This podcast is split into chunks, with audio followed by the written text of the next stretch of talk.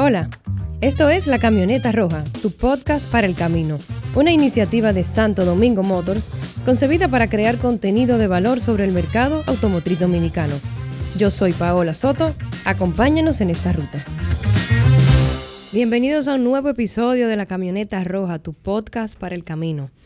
Hoy vamos a hablar de accidentes. ¿Y quién mejor que Accidentes RD para tratar el tema aquí con nosotros? Bienvenido. Gracias, Paola, ¿no? y gracias a ti por, la invitación. Para mí siempre es un honor hablar de este tipo de, de tema que de alguna manera cada vez que lo tratamos llega alguien y deja algún mensaje positivo. Buenísimo. Antes de comenzar con el tópico, me voy a permitir introducirte porque él no se llama Accidentes RD. Está con nosotros, señores, Aníbal Hermoso, es la persona detrás de la cuenta de Accidentes RD. Aníbal es ingeniero civil de profesión, egresado de la UAS, con estudios y experiencia laboral en seguridad vial, movilidad, transporte y supervisión de proyectos viales. Cuenta con una maestría en movilidad inteligente de la Universidad Alfonso X El Sabio en España y tiene un máster en tráfico, movilidad y seguridad vial en la Universidad Católica de Ávila en España. Es creador de la aplicación Licencia de Conducir RD, que fue merecedora del segundo lugar entre más de 300 proyectos de innovación y de emprendimiento en el concurso Reto Emprendedor Emergente del año 2018-2019 de total. Bienvenido nuevamente Aníbal. Y antes de comenzar con el tópico, me, me causa curiosidad esa aplicación Licencia RD. Cuéntame un poquito sobre ella. Sí, a mí me encanta que me pregunten por ella porque todo el mundo eh, piensa que Accidente RD es como la matriz, ¿verdad? Como donde, donde surgió todo. Pero Accidente RD fue el segundo proyecto de, eh, mi segundo proyecto. El primero fue Licencia de Conducir RD, una aplicación que simula el examen de conducir. Está disponible actualmente para Android y iOS, donde te dice el significado de todas las señales de tránsito. La, el pare, para qué sirve, qué significa.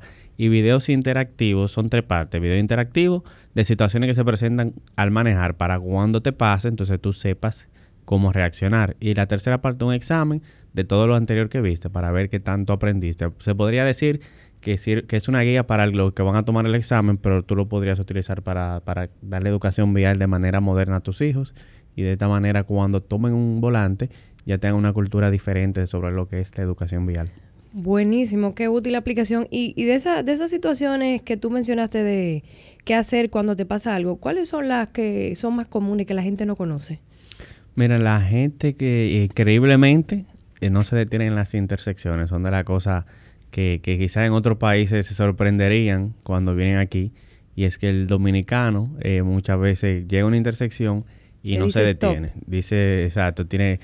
Sí, o, sea, ni siquiera, ni siquiera eso. O sea, tiene un semáforo y está rojo y, y que no, que por la hora, que por la, que porque tengo prisa, no se detiene. Eh, cuando rebasan en vía contraria. O sea, hay una línea que parece que, que, ese tema de educación vial es nulo aquí, que te dice que una línea continua no debe ser pisada. Y es el accidente más, de los accidentes más comunes es ese, rebasar donde no se debe rebasar, y meterse en vía contraria. Son algunas de las cosas que, que ocurren con más frecuencia, lamentablemente. ¿Esa aplicación en qué año tú la lanzaste? Esa aplicación tiene un año heavy, realmente la idea surgió como por los 2016, pero no fue hasta 2018. No, yo soy malo para los números, pero para, la fecha. Pero creo que fue en 2018, 19 que recibió el premio, pero ya tenía como dos años de que funcionando y de todo, con más de 50 mil descargas. Buenísimo, sumamente interesante a quienes nos escuchan.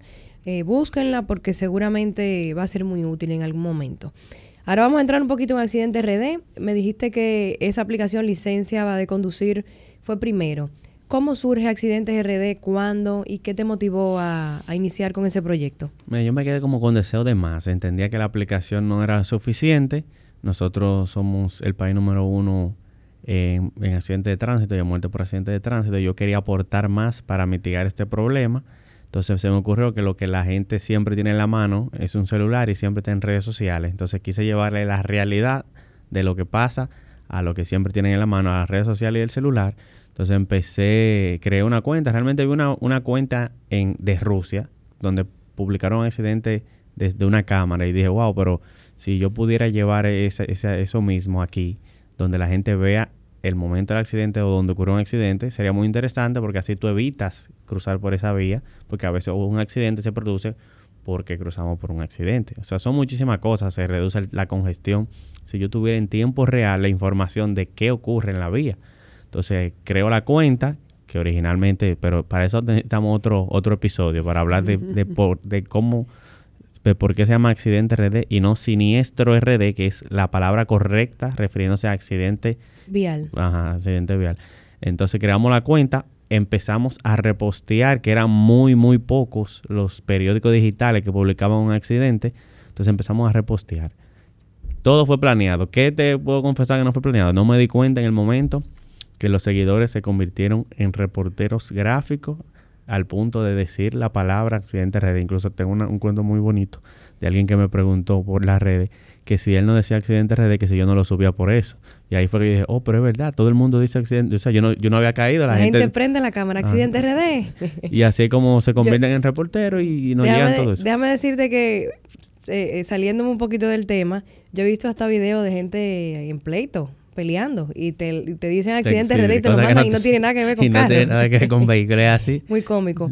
Entonces, eh, la inspiración inicial fue para que la gente evitara eh, vías que donde, donde había ocurrido un siniestro. O sea, eh, wow, mira, aprendí algo nuevo hoy de, de tu cuenta. Eh, yo tenía entendido que, o sea, la impresión que tenía era que perseguía un poquito también provocar impresión en la gente como para concientizarse un poquito más de, del tema de los accidentes.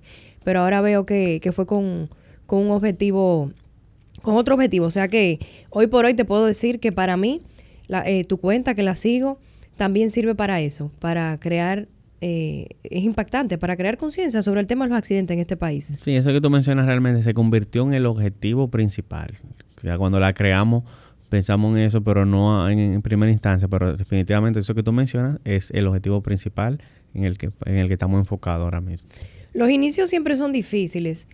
Eh, ¿Y cómo tú conseguiste, si, si es que te diste cuenta, que eh, suplirte de contenido, porque abriste la cuenta y, comenzaste tú a buscar el, contenido donde estaba disponible. ¿Cómo, cómo lograste que, que convertirte en un medio al final? Al final, porque eso es lo que eres, un medio que reporta siniestros viales. Yo creo que fue por, por la originalidad. O sea, sí había una que otra cuenta que quizás reportara un accidente, pero no una exclusivamente de accidentes. Entonces, el hecho de que sea algo innovador fue lo que ayudó bastante. La gente necesita mantenerse informada, la gente siempre está en la carretera. Entonces hay un público muy amplio, los camioneros, los choferes de carro público, de guagua pública, de transporte interurbano. O sea, hay todo un público que de alguna manera interactúa y tiene relación directa con la página, que son los que son usuarios, pero al mismo tiempo son los reporteros y por eso quizás fue ese boom de aceptación, porque de alguna manera eh, tiene una relación con un público específico y con un público también individual, porque tú que ves en la vía, eh, oye, es casi seguro que si tú vas para el interior te vas a encontrar Algo te consigue, claro que sí. Antes de, que se me olvide, me pidieron que te hiciera una pregunta. ¿Cuántas cédulas, licencia, pasaporte, placa eh, han logrado devolver exitosamente luego de ser publicadas en Accidentes RD? Mira, tú supieras que este, ese otro, otro de los temas, la gente también se convirtió en una página de reporte de documentos de personas desaparecidas, de vehículos robados. Y sí, se, todas las cédulas. en ese sentido. Todas las cédulas que se publican, se, eh, siempre escribe alguien en menos de una hora. Yo conozco a esa persona, mi amor, si tú lo conoces, dile que, que tenemos su cédula. Entonces se le dice, porque piensan que la tenemos nosotros. Sí, sí, sí. Hay gente que no entiende que nosotros publicamos porque alguien nos manda eh, la información eh, vehículos recuperados de, de, robo. Ah, pero que, que ese vehículo yo lo vi por tal zona. Ah, ok, dile a la persona que pusimos el teléfono ahí esa información que es muy valiosa. Porque si, no, también, si nos pusiéramos también a, de intermediario, entonces ahí sí hubiese problema, porque no nos daría no, no, es muy delicado. Pues respondiendo a la pregunta, eh, cumplí con, con, el recado. Todo, todo lo que se publica, todo se devuelve, ¿correcto? Sí, sí, se recupera. ¿Cómo se comportan en, los accidentes en moto versus carros? Ay, wow. El, mira, el, el 70% de los accidentes, eso, esa data no es solo de accidentes, es la data oficial del Estado, del, Observatorio Permanente de Seguridad Vial, el 70% de los accidentes involucran motocicletas. Es lamentablemente el, el público más vulnerable y el que más sufre eh, accidentes de tránsito. Son lo más débiles y lo que más se ven envueltos en este tipo de casos. ¿Y tú, tú me pudieras hablar sobre cuáles son las principales causas? Eh, la que mencionábamos ahorita, que el motorista es inmortal, él no se detiene en las intersecciones, él entiende que si choca con otro carro, el que se va a joder es el carro. Eh, es un tema, realmente nuestro problema es un tema de educación. El motorista no se detiene en las intersecciones, no utiliza el casco y, si, y muchos de los que utilizan un casco no lo utilizan homologado. Nosotros hicimos un, experimento social sobre ese tema, donde dejábamos caer una pesa de 15 libras en un casco homologado versus uno que no lo era y le pusimos una sandía adentro simulando la cabeza humana. Y es increíble lo fácil que ese casco que no es homologado, que muchos motoristas tienen hasta casco de construcción, se, se desbarató. ¿Qué quiere decir casco homologado para ayudar un poquito a la audiencia? Un casco homologado sería lo mismo que un, que un casco certificado de que cumple con los requisitos mínimos de seguridad. Hay muchos cascos que no lo son, que se venden simplemente, que no deberían ni siquiera entrar al país, pero se venden, que no cumplen con esa norma y no resisten un golpe. Un casco homologado, como en el experimento que hicimos, resistió bastante eh, esa 15 libras. De hecho, no le, no le pasó nada al casco. Supongo que hay también un factor precio que influye mucho en esa decisión. Sí, pero un casco homologado tú lo puedes conseguir hasta en 3 mil pesos. Entonces, si tú lo comparas con, con tu vida y que... Es, insignificante. Es insignificante. Mucha gente que me, que me dice, ah, que yo no tengo los 3 mil pesos para un casco. Yo te apuesto, Paola, ahora mismo. Tú puedes ir a la casa de esa persona y seguro que tiene un equipo de música de más de 15 mil pesos, que, que, es menos importante que un casco. Totalmente, totalmente. ¿Cuáles tú nos dirías que son las oportunidades más grandes para intentar reducir un poquito los accidentes en ambos medios de, transporte?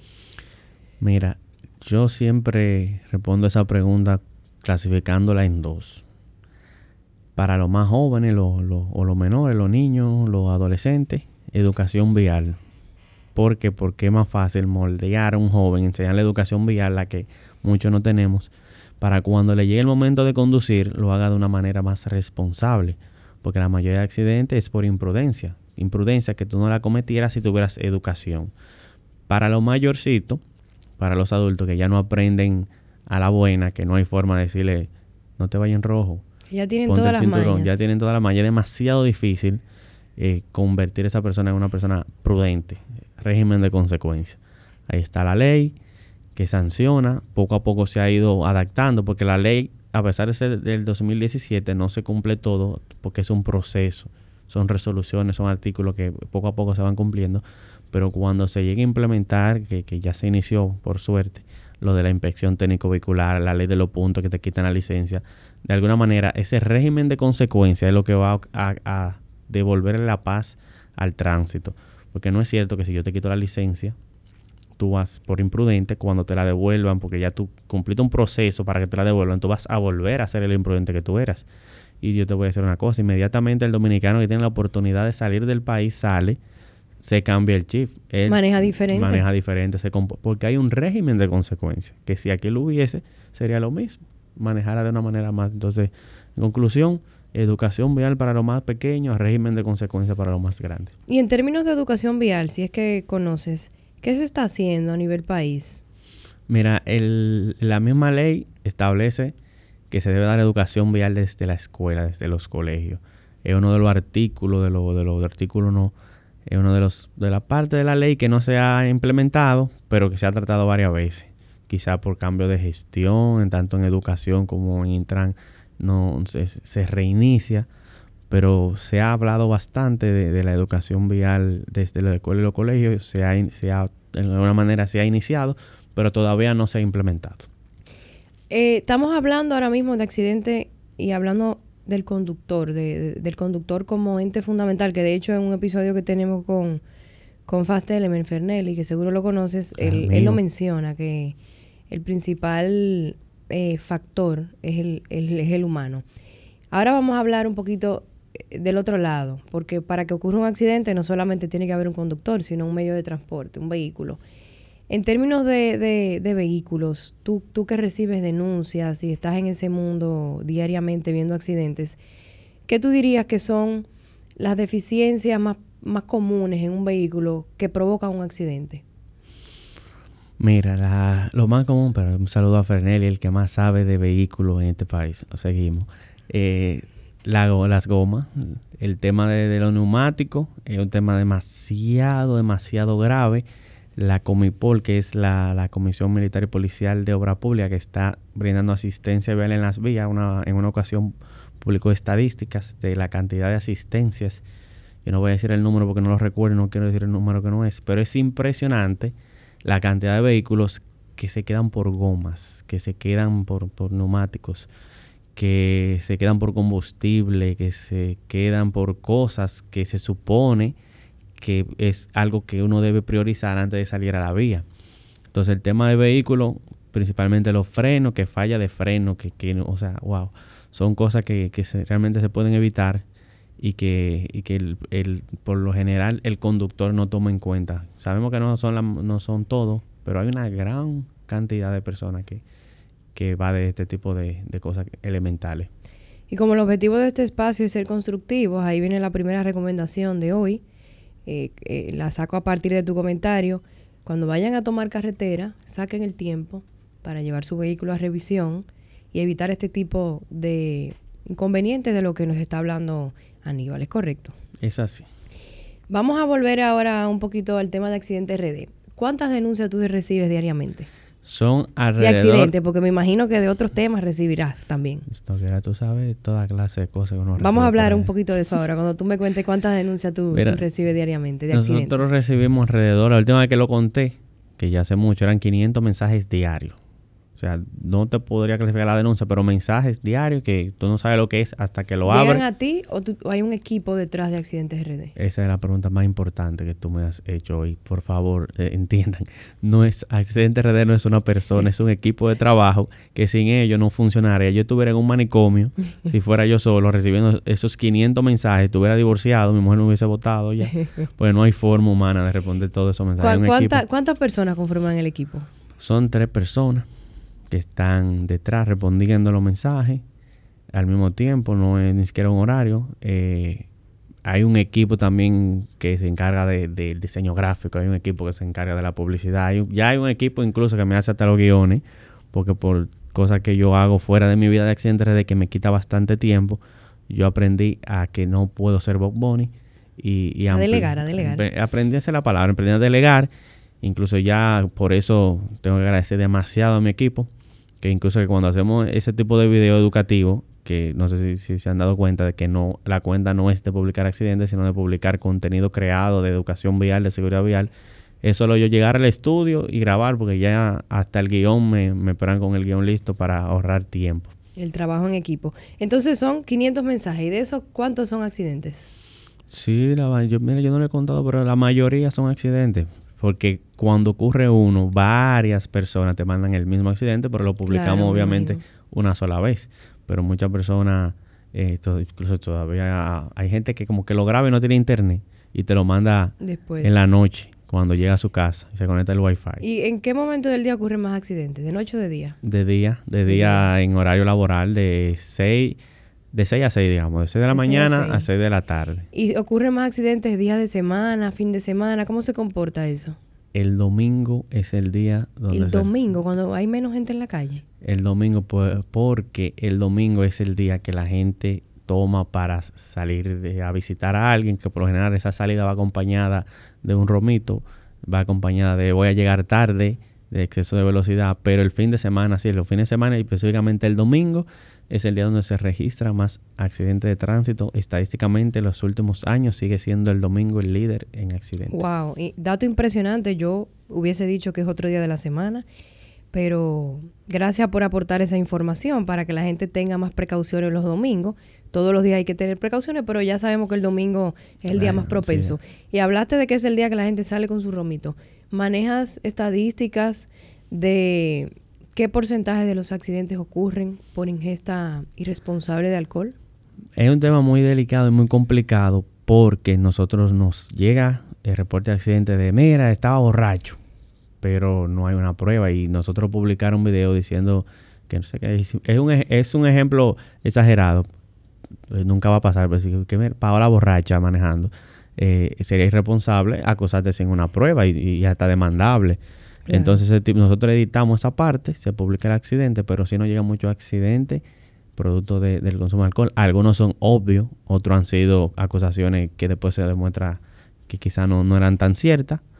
Pero sí, y lamentablemente aquí no, la información que tengo es que cuando ocurre un accidente con fallecido y alcohol no hay una evidencia, no se le hace una prueba en sí de, de, alcoholemia. O sea que es una oportunidad que tenemos como país, tratar de manejar estadísticas más certeras con relación a este tipo de siniestros, porque al final, como estamos cansados de oír, lo que no se mide no se puede mejorar, no se puede gestionar.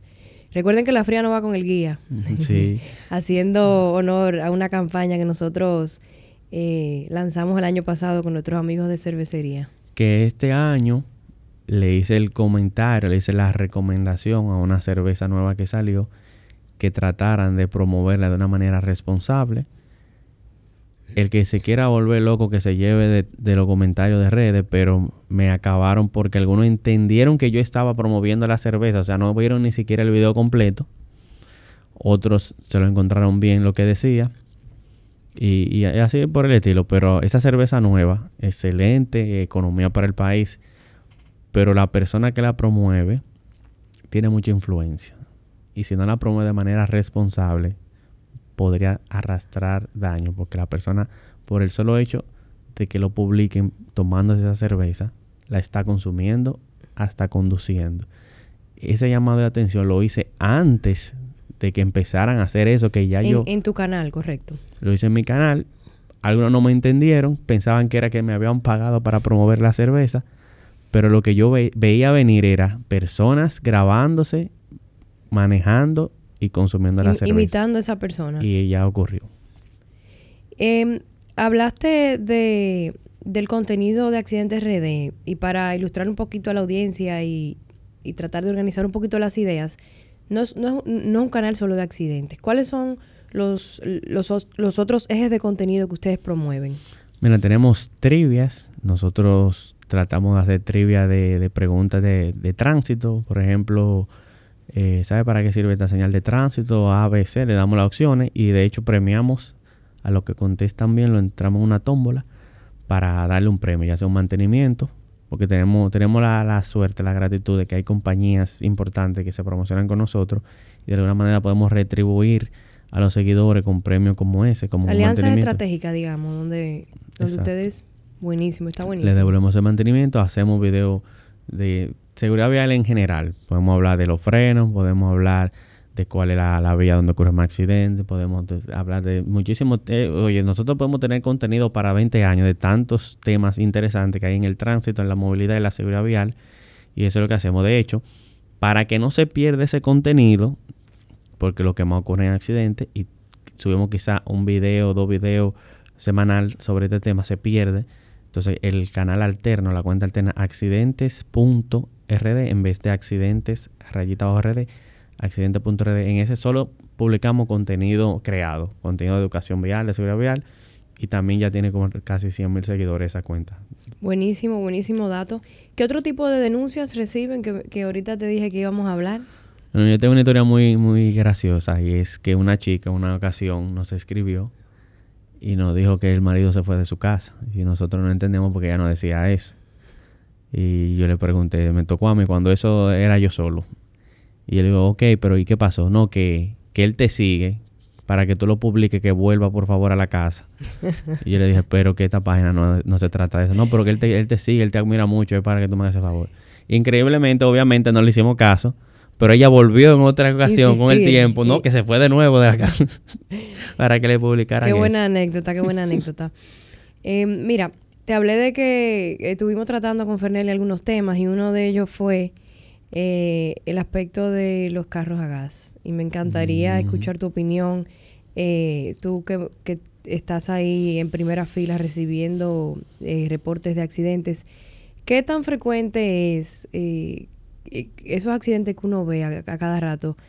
que el carro termina cogiendo fuego. Es muy frecuente, se, se ve, se ve con, con, cierta eh, Sí. O sea, sí es frecuente ese tipo de... Sí, de, hecho ni siquiera tienen que chocar. ese otro eje de contenido de la página que me olvidé mencionar, los vehículos incendiados, pero vehículos incendiados que no chocaron, que se incendian sin chocar con otro vehículo. Increíblemente, eh, sí, alrededor de mínimo tres semanal nos llegan tres vehículos, incendiados de esos que están cambiados a gas.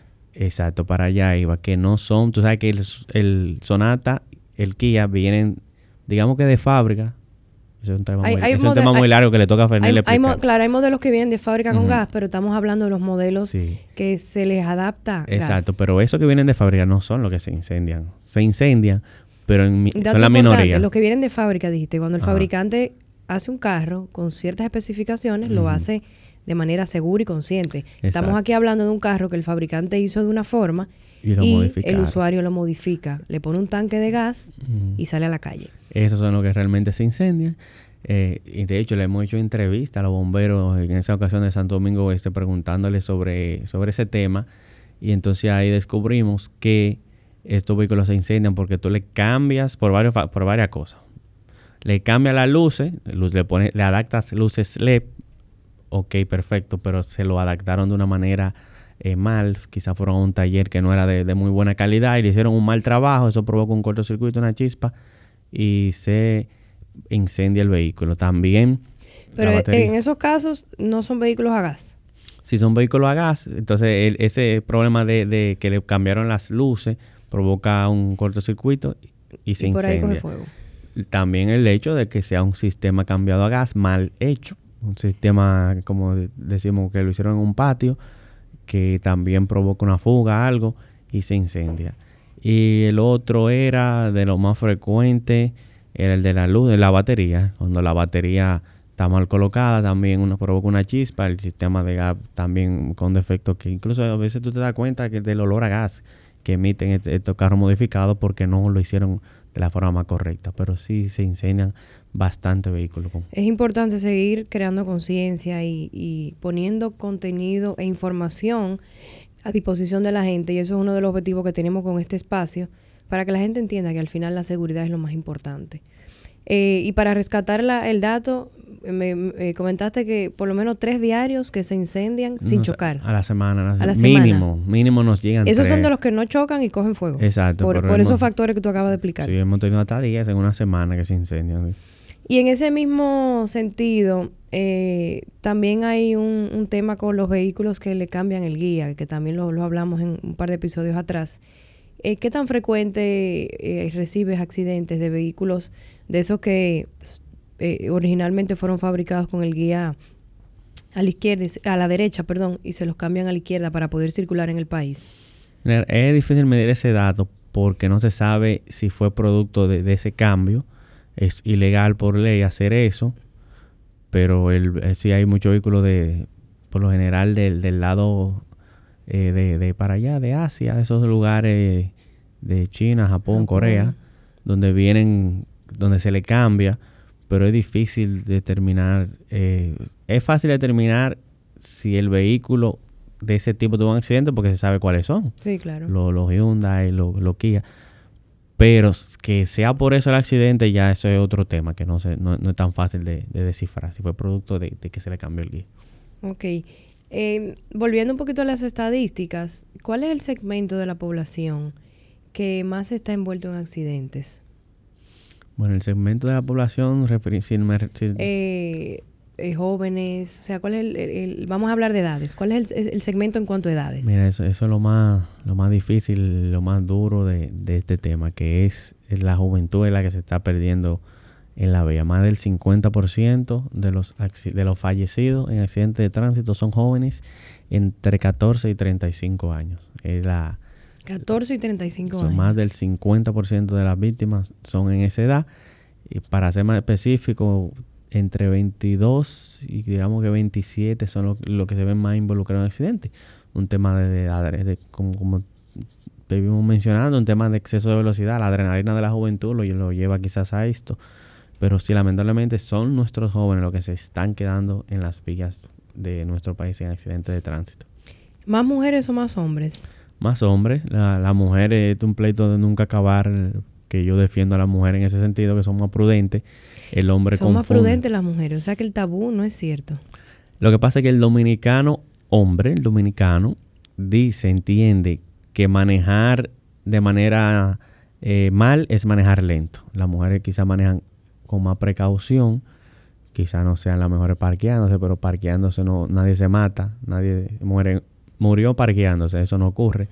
En exceso de velocidad se ocurre mucho y, por lo general una mujer no anda en exceso de velocidad y el dominicano interpreta que la mujer maneja mal porque maneja prudente y él maneja bien porque maneja rápido, hace la cosa rápida y le da para allá como las ondas del diablo. Gracias por ese aporte, Aníbal, como mujer y, en nombre de todas las mujeres que nos escuchan. Eh, o sea que el tabú no es nada cierto.